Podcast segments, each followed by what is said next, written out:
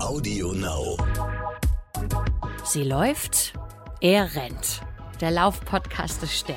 Mit Alexandra Kraft. Wie gesagt, durch diese Studien, diese beiden, ist in Sachen Stoffwechsel einfach viel ins Rutschen geraten ähm, und muss dann noch genauer wieder angeschaut werden. Und mit Mike Kleiss. Übergewichtige Personen, die abnehmen wollen, profitieren besonders von einer Optimierung ihres Fettstoffwechsels. Im Grunde genommen ist der Frühling ja immer noch so ein bisschen die Zeit, wo man auf seinen Stoffwechsel achtet, wo man auf seine Ernährung hoffentlich noch ein bisschen mehr achtet, wo viele Menschen ein wenig abnehmen wollen. Ähm, die Magazine sind voll von Diäten, von Powerdrinks, von Zusatzstoffen, die man äh, nehmen kann, soll. Es ist äh, ein Dschungel an Wahnsinn, muss man sagen. Also ich komme gar nicht mehr klar, wenn ich äh, so im Frühling mich ein wenig orientieren will. Wie geht's dir, Alex? Guten Morgen erstmal. Guten Morgen. Mir geht es ähnlich, auch weil im Augenblick ganz, ganz viel in diesem Segment wissenschaftlich passiert und es ein super, super spannendes Ding ist. Ähm, vieles, was man bislang geglaubt hat, wird jetzt in Frage gestellt. Es gibt viel neue Forschung und ähm, viele interessante Dinge, die wir auch als Läuferinnen und Läufer dann gut gebrauchen und verstehen müssen, um Dinge beeinflussen zu können. Das soll auch tatsächlich unser Top-Thema für heute sein. Denn ähm, du hast zu Recht mal die Frage gestellt, ähm, Laufen, Stoffwechselbooster, ist das wirklich so? Ist da was dran? Und ähm, was bedeutet schon Stoffwechselbooster überhaupt generell? Was verstehst du darunter? Naja, so ein Anschub ähm, würde ich es einfach übersetzen. Äh, wir gehen laufen und ähm, gehen davon aus, dann ähm, kurbeln wir unseren Stoffwechsel an. Äh, Stoffwechsel ankurbeln heißt, äh, landläufig gesagt, wir verbrennen mehr Kalorien. Und ähm, das ist kräftig im besten Fall, weil Sport und Laufen besonders gilt ja als die Sportart mit dem größten Effekt auf ähm, Kalorienverbrennung. Das hm. ist mal so kurz, laienhaft beschrieben, was man unter Booster verstehen könnte. Jetzt ist es so, ich würde es sofort unterschreiben. Ich würde sofort sagen, Laufen ist der Stoffwechselbooster schlechthin. Vor allen Dingen, wenn man vielleicht vorher noch nicht so viel Sport gemacht hat und wenn man ähm, gerade so reinkommt, dann äh, purzeln die Funde relativ schnell. Man könnte also sehr, sehr, sehr ja, schnell auf den Verdacht kommen, das muss was mit dem Stoffwechsel zu tun haben und äh, der, das Laufen muss das Ganze noch befeuern und, und, und vorantreiben. Aber ähm, ich glaube, an dem Stoffwechsel als solchem hat es nicht unbedingt zu tun, oder? Nee, weil sonst wäre die Folge jetzt an dieser Stelle ja auch schon zu Ende. Dann wären wir durch mit dem Thema. Richtig. Also wenn es so wäre, wie alle, wie wir so jetzt mal ganz kurz annehmen würden, ähm, hätten wir nichts mehr zu erzählen. Nee, es passiert, wie gesagt, ganz viel in diesem Segment und es kommen neue Studien zu dem Thema ähm, Stoffwechsel. Dazu muss man ein bisschen erklären. Also es gibt ähm, offensichtlich ist ein Stoffwechsel sehr individuell. Das ist jetzt nicht die Überraschung an der Geschichte. Ähm, man kennt das ja, es gibt Menschen, die sind dünn und haben, können zentnerweise essen. Dann gibt es welche, die sagen, ich brauche nur einmal die Schokolade anzuschauen, dann habe ich drei Kilo mehr. Dieses subjektive Empfinden scheint zu stimmen. Es gibt einen, wie, wie eine Art Fingerabdruck mal wieder, einen sehr individuellen Stoffwechsel. Und das heißt, jeder verbrennt eine sehr individuelle Zahl an Kalorien. Und diese mhm. Zahl scheint, so diese neue Studie der Duke University, sehr stabil zu sein. Also man hat einen Wert, den man irgendwie immer annähernd verbrennt an Kalorien. Das kann man messen. Das wurde ähm, eben an 300 Personen. Das ist noch keine riesig große Studie, aber der Trend geht dahin. Gemessen, indem man ihnen ähm, bestimmte Stoffe gegeben hat und man hat gemessen, wie schnell gehen die durch den Körper, wie werden sie ausgeschieden durch Atmung, Tränen, Schweiß etc. Damit konnte man das ähm, nachweisen. Und ähm, damit hatte man äh, einen Wert für jede Person individuell offensichtlich. Das ist wohl genetisch von Geburt an. Es gibt ja, du kennst es ja auch, es gibt wirklich Menschen, die bleiben immer schlank und mm. ernähren sich wirklich mies und du denkst, ah, warum? Und ähm, das sind diese schnellen Verbrenner, nennt man die auch. Mm. Fast Burner im Englischen. Ähm, sehr netter Name für die. Und ähm, bisher dachte man ja, Laufen ist jetzt das Gaspedal. Man geht raus, läuft und dann zack, ähm, äh, geht die Kalorienzahl, die man verbrennt, hoch. Das laut dieser Studie ist nicht so. Es pendelt sich am Ende so wieder ein, dass dein Körper diese grundeingestellte Kalorienzahl irgendwie verbrennt. Also er spart dann beim auf dem Sofa sitzen vielleicht ein bisschen mehr ein an Kalorien und verarbeitet nicht so hochtourig. Es kommt immer wieder auf denselben Grundumsatz. Annähernd raus, 99 Prozent ähm, Sicherheit ähm, ist das, wird das erreicht. Und das ist ja irgendwie schon interessant, wenn man davon ausgegangen ist, dass ähm, Laufen und alle Sportarten erstmal dazu führen, dass man mehr verbrennt und dann vielleicht auch abnimmt. Aber diese Mechanismen scheinen andere Mechanismen zu sein. Das finde ich jetzt erstmal grundsätzlich interessant, weil das stellt ja alles auf den Kopf, was äh, dir fast jeder Lauftrainer, fast jeder Athletiktrainer, fast jeder ähm, äh, Fitnesstrainer, Instructor, whatever, äh, was er dir sagt. Das ist im Grunde genommen wirklich komplett nochmal ein Turnaround, denn ähm, das war eigentlich, ja, wenn man will, war das das Hauptargument. Ne? Stoffwechsel ähm, wird angekurbelt und ähm, äh, gerade beim Sport. Aber Stoffwechsel ist ja nicht Fettverbrennung. Und ich glaube, hier liegt so ein bisschen äh, der Hase im Pfeffer, oder? Das ist genau die Frage. Also ähm, erstens ist es ein Diskussionsanfang. Das muss weiter erforscht werden. Das sind 300 Probanden. Das ist jetzt, wie gesagt, noch nicht so irre viel. Aber es ähm, kommt dazu, es gibt noch eine zweite Studie, die im vergangenen Jahr erschienen ist. Die hat auch ganz, ganz, die war größer und die hat ganz viele grundsätzliche Fragen zum Stoffwechsel auch auf den Kopf gestellt man ist immer davon ausgegangen, dass es verschiedene Lebensabschnitte gibt, in denen der Stoffwechsel sich auch verändert, mit dem Alter eben langsamer wird und solche Dinge. Das ist auch in weiten Teilen nicht so, wie man dachte. Also es gibt ein, ähm, und auch dieses jugendliche Verbrennen besonders viel. Auch das passiert nicht. Das konnte man in dieser Studie nicht nachweisen. Ein Baby verbrennt am meisten und der Teenager, von dem man denkt, der isst doch so viel und der haut doch rein und die setzen nichts an, ähm, gerade Jungs, das ist gar nicht so. Also da passiert unglaublich viel. Da ist lange nicht ordentlich geforscht worden offensichtlich und jetzt hat man diese Ansätze gefunden. Es scheinen aber andere Gründe zu sein, die dahinter liegen, die dafür sorgen, dass man durch sportliche Aktivität, hier in diesem Fall, in unserem Fall ja Laufen, sein Gewicht verändert. Und da bist du an einem Punkt. Also es kann, ähm, kommt immer darauf an, was es beeinflusst. Und da ähm, ist äh, der Stoffwechsel eben nicht das Ausschlaggebende, sondern Laufen wirkt ja auch auf das Verhalten. Ähm, darüber haben wir auch schon öfter gesprochen. Es ist ähm, damit auch ähm, auf Ernährung. Wir wissen ja auch, dass es einen Zusammenhang gibt mit Ernährung und Gewicht, ganz deutlich ausgeprägten Zusammenhang. Und da gibt es zum Beispiel den, den äh, Pfad, dass man sagt, Aktivität reguliert auch Konsum, also Ernährungsaufnahme. Wer aktiv ist, ich kenne das von mir, ich habe weniger Hunger, wenn ich Sport getrieben habe. Wenn ich nachmittags beim Sport war, ist es in der Regel so, dass bei mir das Abendessen eher ausfällt weil ich habe keinen Appetit. Ähm, also wir essen, Sportlerinnen und Sportler, sagt man, statistisch überessen sich viel seltener und ähm, treffen auch Ernährungsentscheidungen eben viel bewusster und regulieren ihre Portionen. Das sind dann die Dinge, die dazu führen, dass man abnimmt. Vor allen Dingen eins muss man, und da hilft, also ich weiß, du wirst mich jetzt wieder dafür hassen, ne? aber da hilft eine Uhr tatsächlich ähm, ähm, ähm, äh, enorm. Und zwar ist es so, das fand ich ganz interessant und finde ich immer wieder ganz interessant, dass wenn du anfängst zu laufen, dann ermittelt im Grunde genommen dieser ähm, Trainingscomputer auch ungefähr so deine, und das ist, na, was ist ungefähr, die sind mittlerweile schon recht präzise, auch äh, die Kalorien, die du verbrannt hast. Und bei sich steigernder Fitness gleicht er diese Kalorienverbrennung eben auch an. Also das heißt, dass, äh, du bist besser trainiert, das heißt, dann verbrennst du trotzdem und das steckt sich, dann deckt das sich jetzt wirklich so ein bisschen mit der Theorie oder mit der Studie. Ähm, dann bleibt die, ähm, bleiben die Kalorien, die du verbrennst, ungefähr gleich. Das ist genau. wirklich ganz interessant, weil der Körper sich logischerweise, und hier ist für mich eigentlich die Logik, weil der Körper sich ja weiterentwickelt. Das ist ja tatsächlich verrückterweise ein lebendes Ding. und er ist auch noch schlau mit dazu. Und das ist so was, was, äh, ja, ich finde es so ein bisschen schizophren, weil, weil man redet über den Körper, man redet oft ihn über, über ihn so auch als eigenständige Person fast die schlau ist, die sich, ähm, die, die, die teilweise dich selbst über, überlistet, ähm, die eigentlich alles dafür zu, tut, um zu überleben und um Speicher aufzufüllen. Und ähm, interessanterweise fand ich das wirklich krass, dass wenn du dann irgendwann in einen Bereich kommst, wo du regelmäßig läufst, wo du auch viel läufst, wo du den einen oder anderen Wettkampf machst, da tut sich in Sachen Kalorien nicht mehr so wirklich viel. In Sachen Körperfett sehr wohl, ähm, und natürlich auch, was das Lungenvolumen angeht und so weiter. Also es gibt so Dinge, Organe, einzelne Organe, die sich deutlich auch nochmal verändern. Ähm, je nachdem, ob wenn du noch Muskeltraining mit dazu machst, ähm, verändert sich der Körper natürlich auch nochmal sichtbar.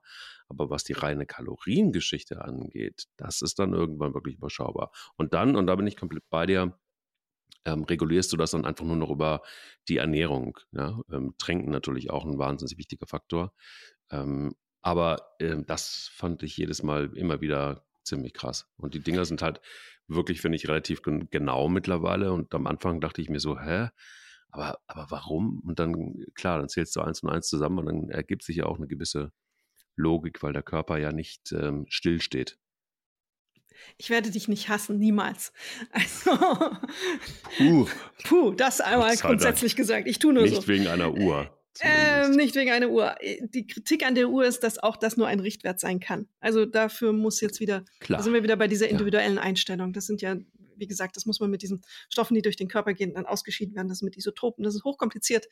Das kann eine Uhr nicht leisten. Das ist ein Richtwert, der sagt so ungefähr, du bist ein Mann von der in der Körpergröße mit dem, dem und Bewegungsumfang und das müsste so unterm Strich der Richtwert sein.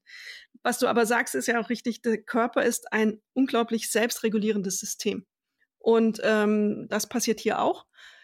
Es ist ja so, dass eben viele darüber klagen, ja auch ähm, laut, wenn sie laufen gehen, dass eben nichts passiert beim Stoff, äh, beim Abnehmen bei ihnen und dass wenig, viel weniger passiert beim Abnehmen bei ihnen, als sie erwartet haben, weil mhm. Laufen ist ja die Sportart, um abzunehmen. Mhm. Das ähm, passiert wirklich, glaube ich, und so verstehe ich die Studie und so interpretiere ich sie auch, dann wirklich darüber, ähm, dass es natürlich ähm, über Verhaltensänderungen passieren wird. Jeder, der Marathon läuft, ändert sein Verhalten. Der muss sein, oder die muss sein Verhalten ändern. Die werden sich anders ernähren. Die werden sich anders durchs Leben bewegen. Und ähm, das, das sind die Dinge, die dann, das Mikrobiom verändert sich. Auch das passiert. Ähm, man verzichtet auf Zucker, man trinkt anders, wie du ja auch sagst. Ähm, man trinkt dann eben äh, vielleicht andere Getränke, nicht mehr diese ganzen Softdrinks, diesen ganzen Schrott, der so vieles reinbringt und uns dazu bringt, uns zu überfüllen mit ähm, Kalorien. Weil der Körper ist ja, wie du sagst, der könnte ja auch sagen, ich scheide diesen ganzen Quatsch wieder aus. Ich brauche das nicht. Ähm, das sind überflüssige Kalorien. Macht er aber nicht. Er ist darauf gepolt, sammeln, sammeln, sammeln und ähm, mhm. ansetzen. Weil es könnte ja passieren, so wie es früher öfter war, in unseren Industrieländern zumindest, das könnte ja passieren, dass eine Hungersnot kommt und dann brauche ich diese Fettpolster und dann habe ich sie. Und nur heute baut sie keiner mehr, kaum noch einer ab. Der hat sie dann und die hat sie dann. Und dann äh, wächst das Volumen und wächst und wächst. Mhm. Also, ähm, ja. Sag mal, es gibt aber so die Theorie, dass ähm, gerade bei Läuferinnen und Läufern ähm, gibt es immer wieder den Rat, den Hinweis von Trainern, ähm, aber auch wieder letztendlich auch von, von ähm, Lauftrainern, aber auch von Fitnesstrainern, dass Läufer vor allen Dingen ihren Stoffwechsel trainieren sollten. Und da ist zum Beispiel Stichwort maximale Sauerstoffaufnahmekapazität. Ähm, ist das überhaupt möglich? Also wenn man sich jetzt diese Studie einfach mal vornimmt oder überhaupt ja, möglich und auch sinnvoll? Also ich habe es nie so richtig geglaubt, ob das wirkt, dass das wirklich geht, ehrlich gesagt, was ich so gelesen habe dazu. Denn mhm. ähm, diese ganzen Methoden.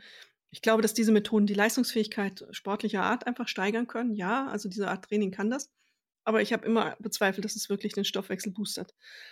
Und wenn ich diese Studie betrachte, wir sagen, dass der Körper kalibriert sich immer wieder so hin, dass es in 99 Prozent dann am Ende auf den annähernd selben Wert rauskommt, den er verbrennt, dann, ähm, hm, Jetzt müsste man diese Studie natürlich weiterführen, noch mehr, mit viel, viel mehr Leuten, noch viel mehr auch solche Trainingsformen dann integrieren. Das ist jetzt ein Anfang. Es wirft im Augenblick viele, viele Fragen auf. Und ähm, das könnte auch sein, dass diese Art des Trainings danach, wenn man das weiter erforscht, nicht mehr, ähm, ja, wie soll man sagen, nicht mehr relevant ist, äh, nicht mehr richtig ist, um einen Fettstoffwechsel äh, einen Stoffwechsel anzukurbeln sie kann immer noch relevant sein, um zu sagen, wir verbessern die Leistung, die Geschwindigkeit und die Ausdauer oder was auch immer man dann damit erzielen möchte. Würde das dann letztendlich auch, wir reden jetzt hier über das Laufen, aber würde das in der Verlängerung dann auch bedeuten, dass, also, dass man es auch auf Bewegung münzen kann? Das heißt also, Bewegung äh, macht mit dem Stoffwechsel eigentlich gar nichts, sondern macht genau. eher was mit, ähm, mit welchen Para aber mit welchen Parametern? Also wenn nicht das, was es wirkt an allen dann? anderen Stellen. Es wirkt an allen anderen Stellen. am, Immun, am, Immunsystem. Immunsystem, Verhalten, ähm, Gesundheitsfaktoren, alles, was uns gesund hält. Da wirkt es nach wie vor. Das ist überhaupt nicht in Frage gestellt. Das ist belegt und ähm, wunderbar belegt. Da ist ähm, Herz-Kreislauf-System, Krebs, ähm, Parkinson, MS. Welche Krankheiten fallen mir jetzt noch spontan ein? Diabetes, die schlimmste ähm, epidemisch quasi ähm, durch die Lande sich verbreitende Krankheit, mittlerweile Diabetes Typ 2, früher altes Diabetes, heute haben es schon Kinder, ähm, die mit dem Übergewicht kommt. All diese Sachen. Äh, das ist einfach ohne Frage. Da gibt's, ähm, da äh, wackelt nichts. Das bleibt und ist so und ist auch gut erforscht. Es ist nur dieser Stoffwechsel, diese Geschichten, Ernährungswissenschaften, das ist alles noch so ein bisschen, hm, da muss man noch ein bisschen was tun. Und das passiert, beginnt jetzt. Und ähm, die Studie, die ich vom vergangenen Jahr zitiert habe, war ein großer Hinweis. Die hat auch über vieles über den Haufen geworfen. Also auch so Dinge wie ab 60 ähm, wird mein Stoffwechsel langsam. Das passiert viel, viel später, als man es lange dachte. Es gibt nur ganz, ähm, hält lange den, ähm, das Niveau der Stoffwechsel. Und ähm, dann geht es äh, deutlich erst zurück im hohen Alter. Und ähm, das war auch eine Studie, jetzt gucke ich gerade nach, über 6000 Menschen, 29 Ländern im Alter von acht Tagen und 95 Jahren. Also da hast du dann schon so eine ähm, klare aus, klarere Aussage. Bei der, die ich jetzt hier, ähm, um unser Gespräch anzuteasern, ähm, gewählt habe, da muss noch, äh, muss noch passieren. Die gibt Hinweise. Ich habe dir mal eine kleine Kleis Top 5 ähm, zusammengebastelt mit der Bitte, ähm, einfach mal zur Top 5 zu den einzelnen Punkten was zu sagen. Und hier sind wir wieder in diesem Bereich, um das vielleicht einfach mal, ich habe das einfach mal ein bisschen ähm, rausgeschält, um diesen Unterschied zwischen ähm, Stoffwechsel und aber auch Fettwechsel nochmal so ein bisschen klarer zu machen. Und bin mal gespannt, was die Wissenschaftsredakteurin sagt. Bist du ready? Ja, ich bin aber jetzt ein bisschen nervös. Ja, pass auf. Leicht schwitzige Finger. Top 1. Der Körper verfügt über verschiedene Formen des Stoffwechsels, um Energie zu gewinnen. Ja. Ja? Ja. Okay. Care to elaborate, würde ich jetzt sagen. Ähm, kannst du das noch ein bisschen erklären? Naja, okay, also ich meine, ähm, ähm, äh, also er muss ja in irgendeiner Form etwas tun, da sind wir wieder beim Thema, um Energie zu gewinnen, beziehungsweise auch um neue Energie aufzubauen. Bedeutet, du brauchst, also da sind wir vielleicht einfach wieder beim Thema ähm, Impulse setzen. Mhm verschiedene Impulse, setzt du verschiedene Impulse, also über das Laufen hinaus, regst du den Körper an, etwas zu tun, ähm, zu arbeiten, um es mal vereinfacht zu sagen, und sich zu trainieren oder einzelne Parts des Körpers zu trainieren. Ja. So. Also, also das ja, könnte man doch zumindest noch unterschreiben, oder? Also, ja, das kann man, das geht. Gut. Zwei. Für kurzfristige und schnell kräftige Leistungen werden Kohlenhydrate verstoffwechselt. Für Ausdauerleistungen bedient sich der Körper des Fettstoffwechsels. Grundsätzlich richtig. Bei jedem ist die Grenze unterschiedlich und es hat damit zu tun, welchen Füllstand dein Kohlenhydratspeicher hat in dem Moment, in dem du laufen gehst oder Sport treibst. Also auch wieder, es ist keine einfache Antwort. Jein, ja und nein. Ja, aber es ist ja tatsächlich auch so, weil wenn wir jetzt die ganze Zeit auch in dieser Folge über Stoffwechsel reden. Was für eine Art von Stoffwechsel ist es denn dann letztendlich? Also ähm, Stoffe werden gewechselt, wenn wir jetzt einfach nur mal bei dem Wort bleiben. Ja? Also jetzt wird es natürlich sehr theoretisch, aber trotzdem. Jetzt wenn, ja. ja. ja, aber lass uns ruhig mal genau reinschauen.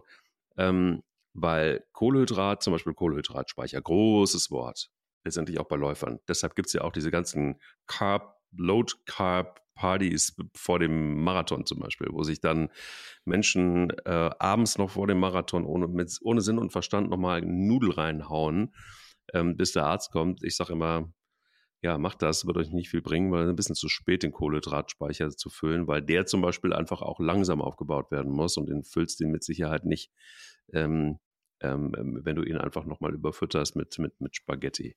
Und es also, kann zu Magenproblemen führen, wie wir ja schon besprochen haben. Zum Beispiel, genau.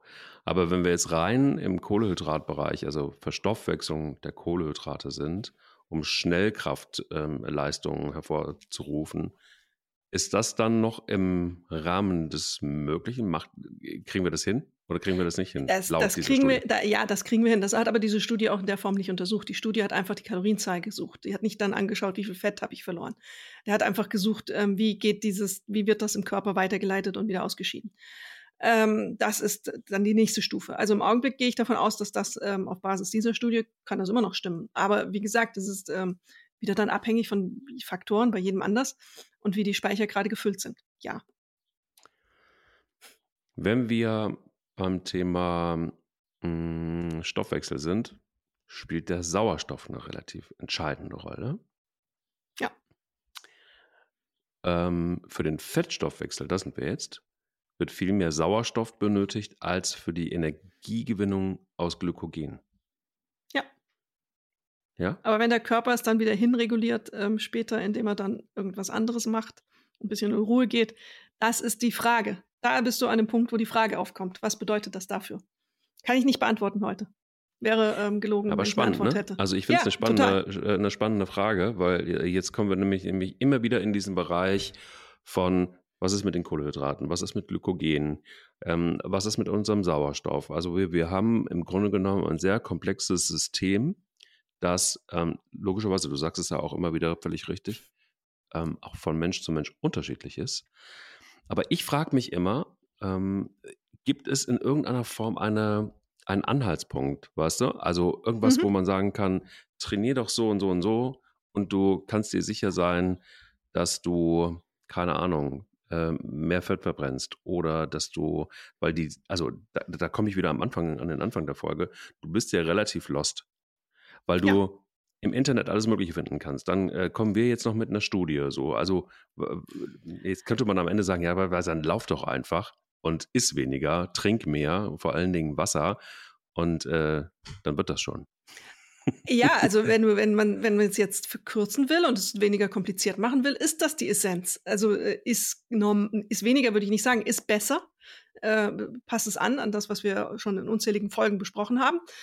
Ähm, tr- trink mehr, richtig, trink das Richtige äh, und treib Sport, weil Sport so oder so, ob du jetzt abnimmst oder gesünder wirst damit, das wäre mir jetzt erstmal egal. Äh, das ist die Essenz des Sports, der Bewegung, des Laufens. Und ähm, das bleibt ja, das nimmt ja keiner.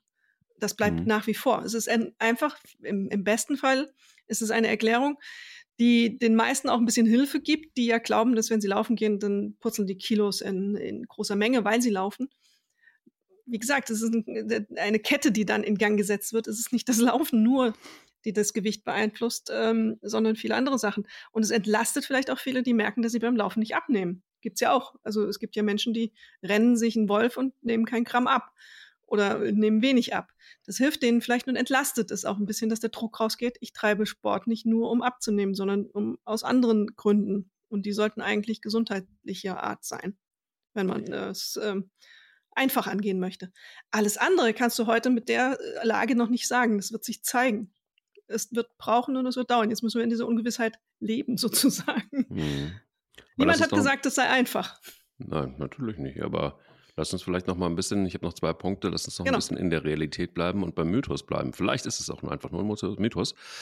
Wenn ich zum Beispiel sage, ähm, Top 4, der, Fex, äh, der Fettstoffwechsel lässt sich am besten durch lange, ruhige Dauerläufe trainieren, der Kohlehydratstoffwechsel durch Intervalltraining und Tempoläufe. Ja, das gilt bisher. Ob es in Ja. zwei Jahren noch gilt, Ist die Frage, ne? wir werden sehen. Weil das Aber Wort da- trainieren, weil schon wieder das Wort trainieren davor, da, davor kommt. Wenn das jetzt so ist, dass du einen kalibrierten Wert hast, den dein Körper immer wieder hat und erreicht, in, in, dann kann es sein, dass das nicht so ist. Aber derzeit ist das der Stand. Was ich aber interessant finde, ist zum Beispiel, dass genau dieser ähm, ja, Punkt 4 auf meiner Lieblingsliste ähm, von Mythen, wenn es um den Stoffwechsel geht, das ist auch krass, dass es wirklich Trainer gibt, die sagen, naja, warte mal, wenn es jetzt um Fettverbrennung geht, wenn du verbrennen willst, musst du schnell laufen. Dann braucht der Körper einfach auch den Impuls, jetzt muss ich was tun. Also Mhm. das heißt, wenn du die ganze Zeit wirklich nur in einem kommoden Tempo läufst und nicht rennst, dann tut sich da auch nicht mehr viel, sondern der Körper pendelt sich irgendwo ein. Das heißt also genau diese ganzen Tempoläufe, Intervalltraining, wo es mal richtig knackig wird, sind eigentlich die Läufe, wo du nochmal richtig Fett verbrennst. Ja. Ja. ja, richtig. Also, ja. Ja, ja, aber das ist ja die Frage, ob das wirklich richtig ist. Und ich finde tatsächlich, also wir werden jetzt natürlich nicht alle Antworten in diesem Das einen Problem Podcast ist, äh, das schaffen, Problem ist, dass ich es heute nicht wirklich richtig, also ich kann sagen, das ist der, das ist der Wissensstand heute. Ja, das würde jetzt heute ähm, gelten. Wie gesagt, durch diese Studien, diese beiden, ist in Sachen Stoffwechsel einfach viel ins, ins Rutschen geraten ähm, und muss, muss dann noch genauer wieder angeschaut werden. Mhm. Dann ähm, konfrontiere ich dich noch mit einer letzten und ich glaube, das ist das, ähm, ja, das ist, glaube ich, relativ klar. Übergewichtige Personen, die abnehmen wollen, profitieren besonders von einer Optimierung ihres Fettstoffwechsels. Wenn es, das, wenn es den Mechanismus einer Optimierung gibt, ja. Und das kann ähm, aber auch sein, dass es den nicht gibt. Die profitieren aber trotzdem vom Laufen, weil im Idealfall sorgt das Laufen für eine Verhaltensänderung und äh, allerlei andere Reaktionen im Körper, die positiv für den, ähm, über, den oder die Übergewichtigen ist. Das kann die Beeinflussung der Entzündungswerte sein, die auch sich positiv wieder aufs Gewicht auswirken können. Mhm. Das muss mhm. gar nicht der Fest Feststoffwechsel sein, sondern du produzierst ja gute Stoffe, die so ähm, eben entzündungshemmend eher wirken, wenn du dich bewegst. Das kann dann, bei Übergewichtigen hat man oft diese, diese ähm, Meta-Inflammation nennt die sich, also ähm, die, die, Überzahl an Entzündungen im Körper, die so leide, leise vor sich herbrodeln, die man nicht selber bemerkt, die aber ähm, krank machen und eben auch ähm, im, im, Fett gut leben können. Und wenn man das minimiert durch ähm, ähm, Bewegung, kann das sein, dass das alles sich besser hinreguliert. Ähm, das kann auch der Mechanismus sein. Aber im Augenblick, ja, im Augenblick würde ich sagen, das gilt noch, ja. Guck mal. Ich finde es ganz interessant, wenn man ähm, alleine das, und da sind wir dann wieder auch beim, beim, beim Stoffwechsel, ähm, ich finde es interessant, wenn man sich Lebensmittel anguckt ähm, oder überhaupt die Ernährung anguckt in dem Zusammenhang. Das ist ja wirklich deshalb, und ich glaube, da bin ich mal gespannt, wie diese Studie dann weitergeht. Ich glaube, dass es nämlich ein entscheidender Faktor ist, wie du dich ernährst. Und vor Absolut. allen Dingen, was du wie verträgst. Absolut, weil wenn man diese Studie nimmt und sagt, ähm, das ist ein selbstregulierendes System und eigentlich ähm, schafft es der Körper, genau zu kalibrieren, ähm, sagt diese Studie auch, was er braucht und was er essen muss. Mit einer, in Anführungszeichen, normalen Ernährung. Nun kommen wir jetzt mit diesem hochenergetischen Essen, mit diesem, wir sind wieder beim industriell verarbeiteten. Mhm. Also wo ähm, viele Energie und viele Kalorien in wenig Masse und ähm, schnell verdaubar anders sind, als wir es vorher hatten. Also die, wir sind ja immer wieder beim selben Thema am Ende. Eine Paprika brauchst du eben länger, um sie zu verdauen, dann, dann bist du länger satt und der Körper nimmt diese Kalorien schrittweise auf. Bei der Fertigpizza, die haust du rein, dann geht es ganz schnell und du hast danach, der Blutzucker geht hoch und danach wieder Hunger, obwohl du unglaublich viele Kalorien konsumiert hast. Das bringt dieses System aus, dem, aus den Fugen. Also das, wo man vorher sagte, bei 99 Prozent reguliert sich das hin, das bringt es offensichtlich dann aus den Fugen. Das wirft alles über den Haufen und damit ähm, beginnen unsere Probleme. Und dann sind wir in diesem ähm, äh, Unglück, dass äh, die Ausnahme mittlerweile offensichtlich in der Bevölkerung ist, normalgewichtig zu sein. Mhm. Ich überlege gerade, ähm, eigentlich ist es ja so, dass man, gibt es, oder Frage an dich, das müsstest du eigentlich ähm, als Wissenschaftsredakteur auf jeden Fall wissen, gibt es irgendwie eine Möglichkeit rauszufinden, medizinisch auch rauszufinden über Tests. Das ähm, habe ich tatsächlich mal, ich habe davon, glaube ich, mal gehört, aber ich bin mir nicht sicher, ob es stimmt, dass man rausfinden kann über eine gewisse Analyse, was verträgst du besonders gut und was gar nicht und was ist gut für ja. dich und was ist nicht gut für dich.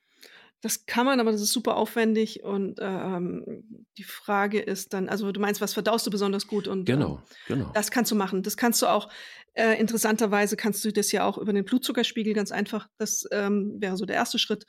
Wie verarbeitest du bestimmte Stoffe? Es gibt ähm, offensichtlich einen Unterschied bei, ähm, bei Kohlenhydraten auch die du und ich, wenn wir uns jetzt beide so einen kleinen Sensor an den Arm pinnen, der unser Blut anschaut der, ähm, und misst den Blutzuckerspiegel, was ja bei Diabetikern mittlerweile per Sensor passiert auch.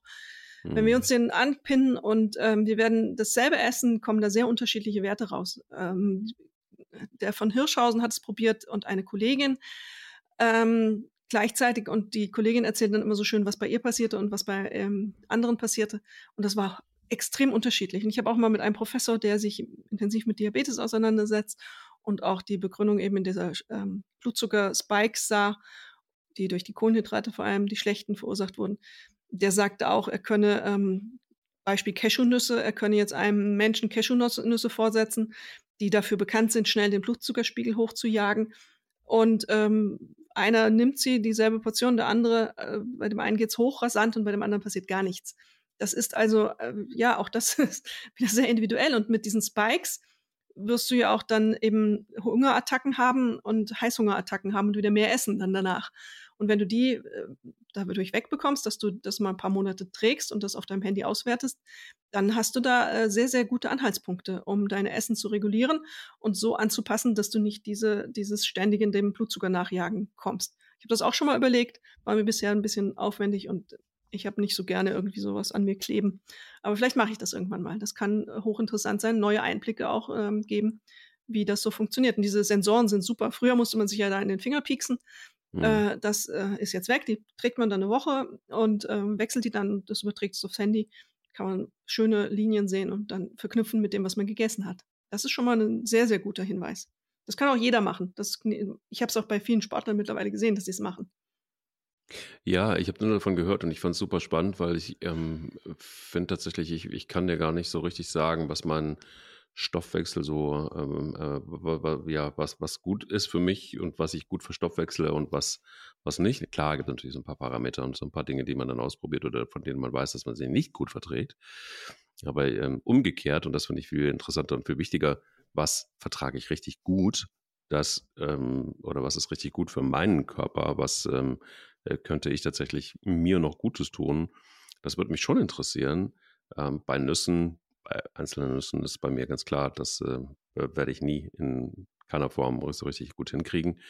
Ähm, genauso wie Müslis. Aber auch das ist sowas, das ändert sich irgendwie so im Laufe der Jahre. Hat sich das bei mir extrem verändert. Also Dinge, die ich früher gut vertragen habe, ist heute für mich die Hölle und umgekehrt. Und ähm, auch da sind wir wieder so im Bereich von, oh, der Körper ist ein Ding, das sich äh, immer mal wieder verändert und auch je nachdem, ähm, ja, auch fortschreitendes Alter zum Beispiel spielt da ja auch eine Rolle, leider. ähm, aber das finde ich deshalb interessant, wirklich, weil ich merke teilweise wirklich mal, oh, irgendwie so im, im, im Magen ist es nicht so richtig gut und ich habe nicht so richtig eine Erklärung dafür. Man hat eine Vermutung, aber ähm, ist es wirklich so, ich liebe Salat über alles, aber ist es wirklich eine gute Idee für mich, mh, hm, äh, zum Beispiel nach, auch, auch, abends noch Salat zu essen? Nicht so wirklich wahrscheinlich, wenn ich jetzt mal dem Test vorausgreifen würde. Und ähm, gerade dann auch, wenn man, wenn man morgens läuft, ähm, vorher noch irgendwie ein Müsli zu essen, ist äh, sicher auch keine gute Idee. Ein paar Parameter kennt, glaube ich, jeder. Aber um das wirklich in der Tiefe rauszufinden, fände ich es interessant, das mal zu machen. Das ist nochmal ein Schritt weiter. Das ist ja so, eine ähm, mehr medizinische Betrachtung. Genau. muss man Blut anschauen. Das kann man dann, äh, muss man in Kliniken machen lassen unter ähm, größerem Aufwand. Also das, was ich jetzt beschrieben habe, war nur so, um zu, rauszufinden, wie reagiert mein Blutzucker auf gewisse Nahrungsmittel. Was du jetzt sagtest, zum Beispiel es gibt gewisse Sachen, die man weiß, aber es gibt auch so ein paar Sachen, die man nicht weiß. Also ich wusste bis vor einiger Zeit nicht, dass es Menschen gibt, die Soja nicht so gut vertragen und verdauen können. Mhm. Bis ich mhm. angefangen habe, irgendwie Sojamilch zu trinken, dann wusste ich es auch, dass das so ist. Ähm, und habe mich erstmal gewundert, woher die Bauchweh mhm. kommen. Das ist zum Beispiel eine Erkenntnis, die viele, das ist auch manchmal, man weiß es einfach nicht. Also das, mhm. ähm, das Wissen ist da, aber ich, es war nicht bis zu mir durchgedrungen. Erstaunlicherweise. Mhm. Und ähm, so Sachen wie, wenn du sagst Salate, Salat ist schwer zu verdauen, ist ähm, einfach, braucht ein bisschen mehr Aufwand und ein bisschen mehr Zeit auch. Und da kann natürlich diese Probleme herkommen, dass du dir dann äh, am nächsten Tag oder abends oder nachts, wenn dann eben der Körper eigentlich zur Ruhe kommen sollte, dann noch mit dem Salat beschäftigt ist. Das ist dann eher eine ungünstige Kombination. Ich habe auch letztens gelernt, dass Champignons unglaublich schwer ähm, im Magen liegen können ist ähm, schwer verdaulich, das Zeug. Sieht so harmlos aus, aber ähm, der Körper braucht offensichtlich größeren Aufwand, das zu verbrauchen. Ist sehr nährreich, hat in diesem Vitamin B-Komplex ähm, großartige Dinge zu, zu bieten, aber ähm, kann dann eben, wenn Abend, abends gegessen, Probleme bereiten. Und ähm, solche Dinge, grundsätzlich gibt es diese Dinge, die, die kann man finden, wenn man sie sucht und verstehen und dann für sich anwenden. Aber es gibt ja auch Menschen, die es trotzdem nicht das Problem haben. Also deswegen ähm, es gibt aber auch dann ganz andere Sachen, auf die jemand reagiert. Deswegen lohnt sich so eine Ernährungs-, erstmal eine Ernährungsberatung sicher und dann auch eine ähm, Ernährungstagebuch. Darüber findet man auch schon sehr viel raus. Man kann auch anschauen im Blut, welche, äh, gibt ja auch Allergien natürlich. Und ähm, solche Dinge kann man anschauen lassen, ja. Aber das ist auch alles noch so in der Entstehung im Augenblick. Es gibt auch viele Scharlatane. Es gibt so dieses Selbsttestsets für zu Hause, Gencode-Analysen und was nicht alles. Das ist ähm, ja, das, da sollte man eher einen Bogen drum machen. Das ist wirklich ein Bereich, der ähm, kommerzialisiert wurde, aber in der Aussagekraft jetzt noch nicht so zuverlässig ist. Ah, das finde ich jetzt interessant. Das heißt also, ähm, da würdest du sagen, lieber Finger weg, weil es ja, irgendwie ein eindeutig. sexy Marketing-Ding ist, aber. Ja. Das ist also, mit womit die arbeiten, und dann muss man ja auch ehrlich sein, ich möchte, das hat dann noch eine moralische Ebene, man gibt da seine äh, Speichelprobe hin und die analysieren ja angeblich irgendwelche DNA-Sachen und äh, sehen da drin äh, Dinge, die sie sehen sollen, wollen, wie auch immer. Die haben dann deine DNA. Und diese Firma ähm, ist ein privates Unternehmen, dann musst du sehr genau im Kleingedruckten schauen. Das gibt es ja auch für Genanalyse, Verwandtschaftsgrad und solche Dinge. Was passiert eigentlich mit diesen Daten, wenn du ähm, deine Ergebnisse bekommen hast? Wenn, wenn die, die sagen vielleicht, ähm, die speichern sie in der Regel irgendwo, ähm, mhm. dann heißt es, du kannst sie anfordern, aber wenn diese Firma zum Beispiel verkauft wird, wer hat dann als nächster deine Daten? Ähm, und dieses äh, ist alles nicht reguliert ähm, und gefährlich und ob nicht ein Versicherungsunternehmen dann deine Krankenversicherung mal irgendwann dieses Unternehmen kauft und dann deine Daten auswertet und danach deinen neuen Krankenkassentarif ähm, ausrichtet, was du für Marker hast angeblich. Also da äh, wäre ich aus den Gründen schon sehr zurückhaltend. Ja, da bin ich mittlerweile, also gut, bei DNA ist es vielleicht nochmal anders, aber da bin ich ehrlich gesagt wie Teflon, äh, weil äh, seit es wirklich so funktioniert, so gut funktioniert, dass wenn ich mich mit jemandem im Raum über Hundefutter unterhalte und ich schmeiße das Internet an und der Algorithmus spielt mir genau die Marken hoch, über die ich gerade gesprochen habe, das finde ich irgendwie, das finde ich ehrlich find, noch viel, viel schlimmer fast. Ähm, und, und da habe ich ehrlich gesagt mittlerweile so meine Probleme, wenn es um Daten geht.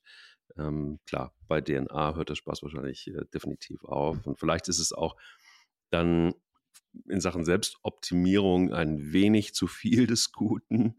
Das könnte ich mir natürlich auch vorstellen. Aber der Stoffwechsel insgesamt ähm, ist halt einfach ein komplexes Ding. Was erwartest du von der Studie in Zukunft? Naja, erstens muss es auf eine breitere Basis gestellt werden, aber ich denke und habe das Gefühl, dass sich das schon bestätigen wird, weil es ja auch sich damit deckt, dass wir sagen, die Leute nehmen nicht rasend durchlaufen ab. Das ist einfach so. Sie nehmen in, in manchen Teilen mal hier dort ein bisschen ab, aber sie nehmen in der Regel ab dadurch, dass sie das drumherum auch ändern. Wenn du mit denen dann redest, mhm. ich habe das ja oft für Geschichten gemacht mit diesen mhm. Menschen, mhm. das ist nicht einfach nur Laufen. Das Laufen ist ein Symptom vielleicht. Ist auch so ein mhm. bisschen die Frage, war zuerst das Ei oder die Henne? War zuerst das Laufen oder das Bewusstsein, ich muss was ändern und damit muss ich auch andere Dinge ändern. Diese Menschen, die ich da getroffen habe für ganz viele Geschichten, sagten dann auch immer und stehen dann mit mir spätestens nach zehn Minuten vor dem Kühlschrank und sagen, ja, aber ich habe auch meine gesamte Ernährung geändert. Weniger Fleisch, wenn Fleisch, dann mageres, keine Süßigkeiten mehr. Ja, und die Softdrinks lasse ich weg. Also das ist immer ein Gesamtpaket, mhm. äh, bei denen, wo es funktioniert. Äh, das ist ganz klar und das glaube ich, das ist ja das auch, was die Studie am Ende rausbringen wird. Was ich interessant finde, ist diese erste Studie, wie das ist mit den Lebensabschnitten. Äh, das äh, wirft ja auch noch mal Fragen auf, wie das dann im Alter wird. Ähm, da bin ich unschlüssig, da weiß ich noch nicht, was kommt. Bin gespannt. Aber da hat man ja schon eine viel breitere Basis, also scheint ja schon zu stimmen. Ja, ich finde ein, einen Aspekt ist vorhin angesprochen und das ähm, ist tatsächlich ganz krass gewesen. Ich habe ja ähm, Herrn Hirschhausen auch immer fasziniert zugeguckt und, und auch konsumiert mit seinem Intervallfasten. Und der hat im Grunde genommen ja etwas getan, was äh, ja, krass war. Er hat das Intervallfasten überhaupt wieder zurück ins Wohnzimmer geholt. Und ähm, auch ich habe gedacht, komm, ich probiere das einfach mal aus und guck mal, was passiert. Es hat gar nichts ist passiert. Also es ist wirklich gar nichts passiert. Also Intervallfasten, ähm, Stoffwechsel, ne, ist ja das große Thema ja. eigentlich. Und ähm, das war etwas, was mich tatsächlich doch etwas sprachlos gemacht hat. Ich habe das wirklich sehr akribisch äh, durchgezogen und auch sehr wissenschaftlich äh, beäugt. Und ähm, der Effekt war gleich null. Absolut null. Ja, und ähm, da sind wir jetzt wieder auch an einem Punkt äh, wissenschaftliche Studienlage, intermittierendes Fasten. ähm, es ist nicht Heilfasten, das ist ein Unterschied. Erstmal. Die ersten äh, Geschichten, die so zum Intervallfasten waren in den letzten Jahren, waren sehr euphorisch und sehr optimistisch. Was auf Krankheiten bezogen, Entzündungshemmen und diese Essenspausen ja an, auch angesprochen wurde, hat, ähm, das ähm, scheint, ähm, scheint was dran zu sein, aber wie viel? Und auch daran gibt es schon wieder Fragen und Zweifel. Es gibt auch Studien, die auf einmal sagen, da passiert gar nichts. Ähm, auch beim Gewicht passiert nichts, weil irgendwie das Fett dann doch nicht so richtig abgebaut wird. Mhm. Das ist auch da. Wir sind in einem Bereich, in dem wissenschaftlich noch Arbeit geleistet werden muss. Ganz eindeutig. Intervallfasten, es gibt Studien, die sagen so und es gibt Studien, die sagen so. Da muss noch passieren. Das ist zwar ähm, nicht befriedigend. Ich würde auch gerne eine Antwort geben. Was ist das Richtige? Wir haben ja auch über Intervallfasten immer mal ähm, geredet. Tja, es gibt hier zum Beispiel eine Einschätzung der ähm, Deutschen Gesellschaft für Ernährung, die sagen dann auch, dass es auf den Glukosestoffwechsel ähm, noch keine äh, richtige Datenlage gibt. Ähm, es gibt zu wenige Anzeigen geringer ähm, vorhandener klinische Humanstudien, also Menschenstudien. Und ähm, es kann sein, dass es sich positiv auf, auswirkt. Darauf gibt es Hinweise. Aber hm, hm. Mhm. Und außerdem, hier fängt Spannend. jetzt gerade gerade mein Nachbar an zu bohren, falls es jetzt im Hintergrund hämmert und schreddert. Intervallfasten gibt ja in der Regel keine Hinweise darauf, was man essen soll. Die sagen ja eher so auch ganz offen, äh, ganz offen, dass es äh, man weiter essen soll, was man hat, was man schon vorher gegessen hat das könnte ja auch ein Problem sein. Also jeder, das ist, das ist alles noch nicht, das ist noch nicht raus. Da müssen wir noch arbeiten dran. Ich finde das wirklich spannend. Ähm, ich ich habe auch manchmal wirklich so den Verdacht, oder in mir kommt mehr und mehr die These hoch, vielleicht ist es ganz sinnvoll, dass wir ähm, vielleicht einfach vorsichtiger sind mit, also Stichwort, ähm, zu viel Meinung, zu wenig Wissen. Also äh, bevor wir irgendwie wirklich auch kommunizieren und in, in, nahezu in Stein meißeln, dass Intervallfasten der heiße Scheiß ist zum Beispiel, könnte man ja auch auf die Idee kommen zu sagen, es gibt Hinweise, dass das ganz gut ist. Wir probieren das jetzt einfach mal aus und wir gucken mal, wohin uns das treibt. Aber ähm, wir können nicht mit Sicherheit sagen, dass das jetzt irgendwie komplett bei allen dazu und dazu und dazu dazu führt.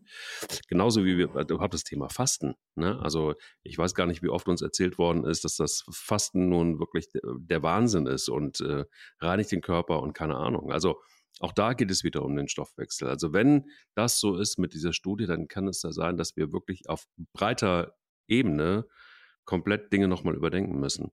Und mein Punkt ist eigentlich, vielleicht gehen wir einfach ein bisschen vorsichtiger um mit ähm, die, ja, diesem ganzen Expertenwissen. Also gerade wenn es in diesem Bereich ist, weil der Körper doch so individuell ist, äh, ja, dass es einfach schwierig ist, da komplett irgendwie äh, eine, eine, Einschätzung zu geben. Aber gut, Einschätzung vielleicht, aber so eine Allgemeingültigkeit, damit sind wir ja, glaube ich, in Deutschland relativ schnell, weil die ganzen Experten ja immer sagen, ja, also, jetzt ist es Intervallsfasten, morgen ist es nur noch ähm, vergorene Früchte vom Boden aufsammeln und die essen. Und äh, übermorgen ist es der Fisch, der vielleicht einfach das Nonplusultra ist. Und äh, am übernächsten Tag sind es, keine Ahnung, die Nüsse.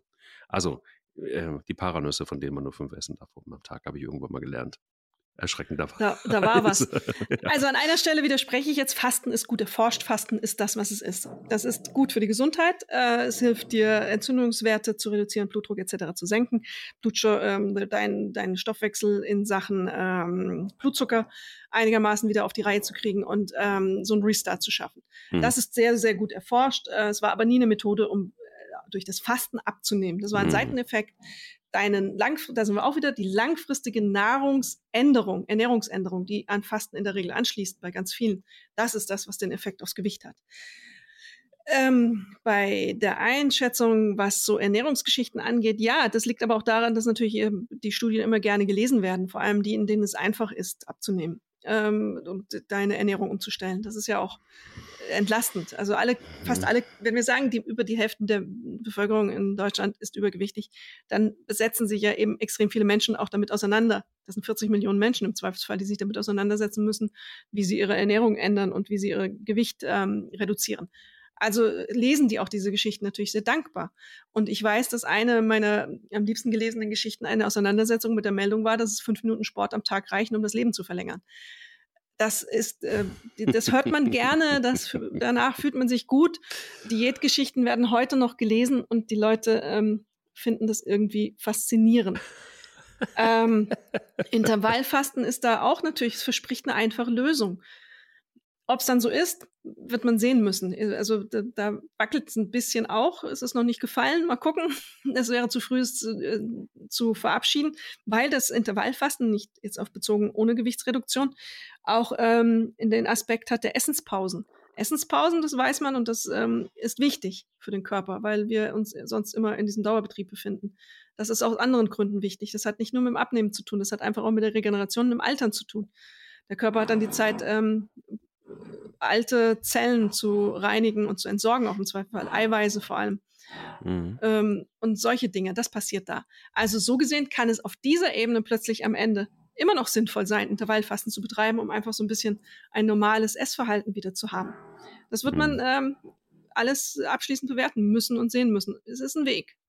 Und wer sich hier wundert, was, ich weiß nicht, irgendwann einer rattert hier an unserem Dach rum, was man da so im Hintergrund hört, das ja. ist irgendein Handwerker.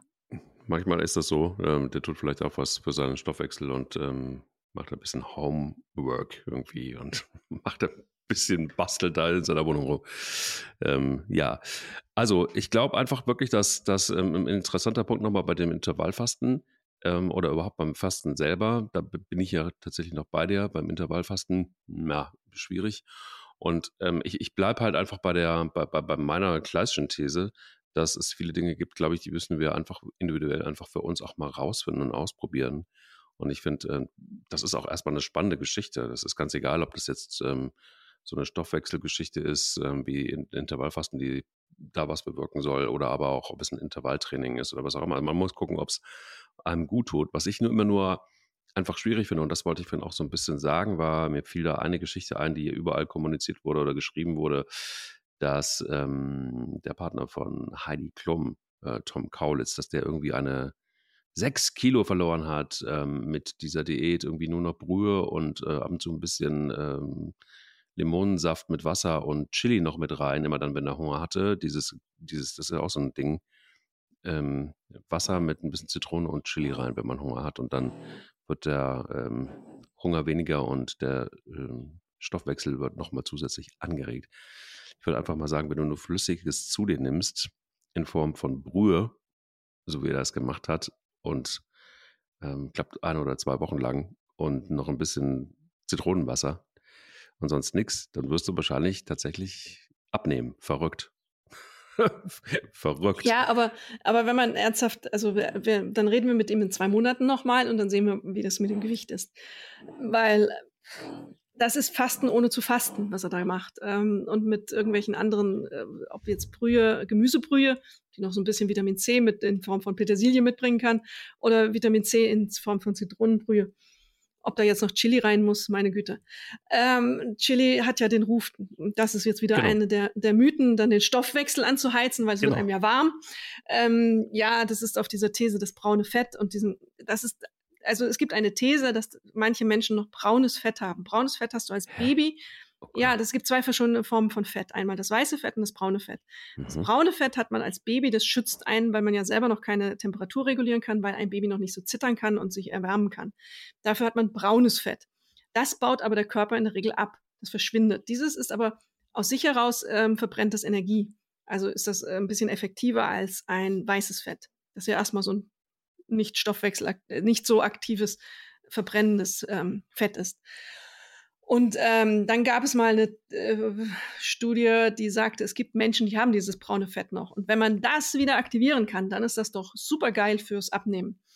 Ja, aber ob man das wieder aktivieren kann, weiß kein Mensch. Ob für alle Menschen das noch haben, weiß kein Mensch. Und ob die Menge, die die Menschen dies noch haben, wirklich ausreicht, um irgendeinen Effekt auf Gewicht zu haben, weiß man auch nicht. ähm, aber aus Empfehlung ging daraus dann raus, ist Chili, also Sachen, die dich ins Schwitzen bringen, weil dann das braune Fett aktiviert werden. Und wenn du dick bist, geh ab und zu mal ins Kalte, dass du dann eben deinen Körper aufheizen musst. Also äh, da, da siehst du mal, in welchen Bereichen, das ist so, das ist ein bisschen Voodoo. Es ist nichts belegt. Es weiß kein Mensch, um das wissen zu können, ob die Menschen jetzt dieses braune Fett, was vor allem im Nackenbereich bei Erwachsenen offensichtlich manchmal noch zu finden ist, haben, müssten wir jetzt alle ins CT oder MRT und dann müsste man so auf die Suche gehen, ob es überhaupt sich lohnt, diesen ganzen Quatsch. Deswegen Chili. Und Chili hat natürlich beim Fasten, kann man auch sagen, beim Fasten frierst du ja. Ist ja so, weil der Körper so ein bisschen weniger aktiv ist. Da kann Chili dann dir helfen, okay, dann ist jetzt mal ein paar Minuten wieder warm. Aber das ist, das ist Quatsch. Also ja.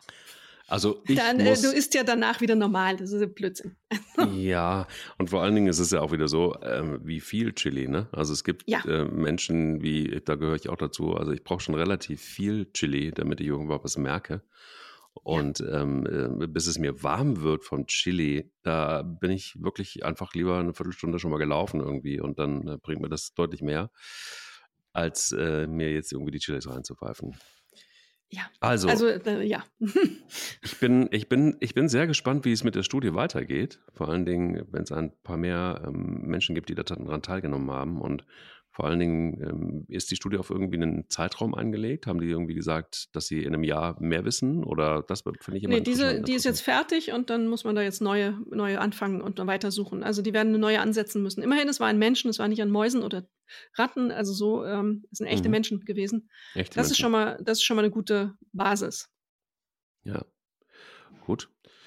Lasst uns gucken, wo uns das hinführt. Also, wenn das alles auf den Kopf stellt, dann haben wir auf jeden Fall heute schon mal eine Episode produziert, die bahnbrechend sein kann, wo wir uns auf die Studie aufgesetzt haben.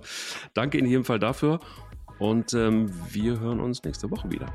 Bis nächste Woche. Tschüss. Tschüss. Sie läuft, er rennt. Der Laufpodcast des Stern mit Alexandra Kraft und mit Mike Kleiss.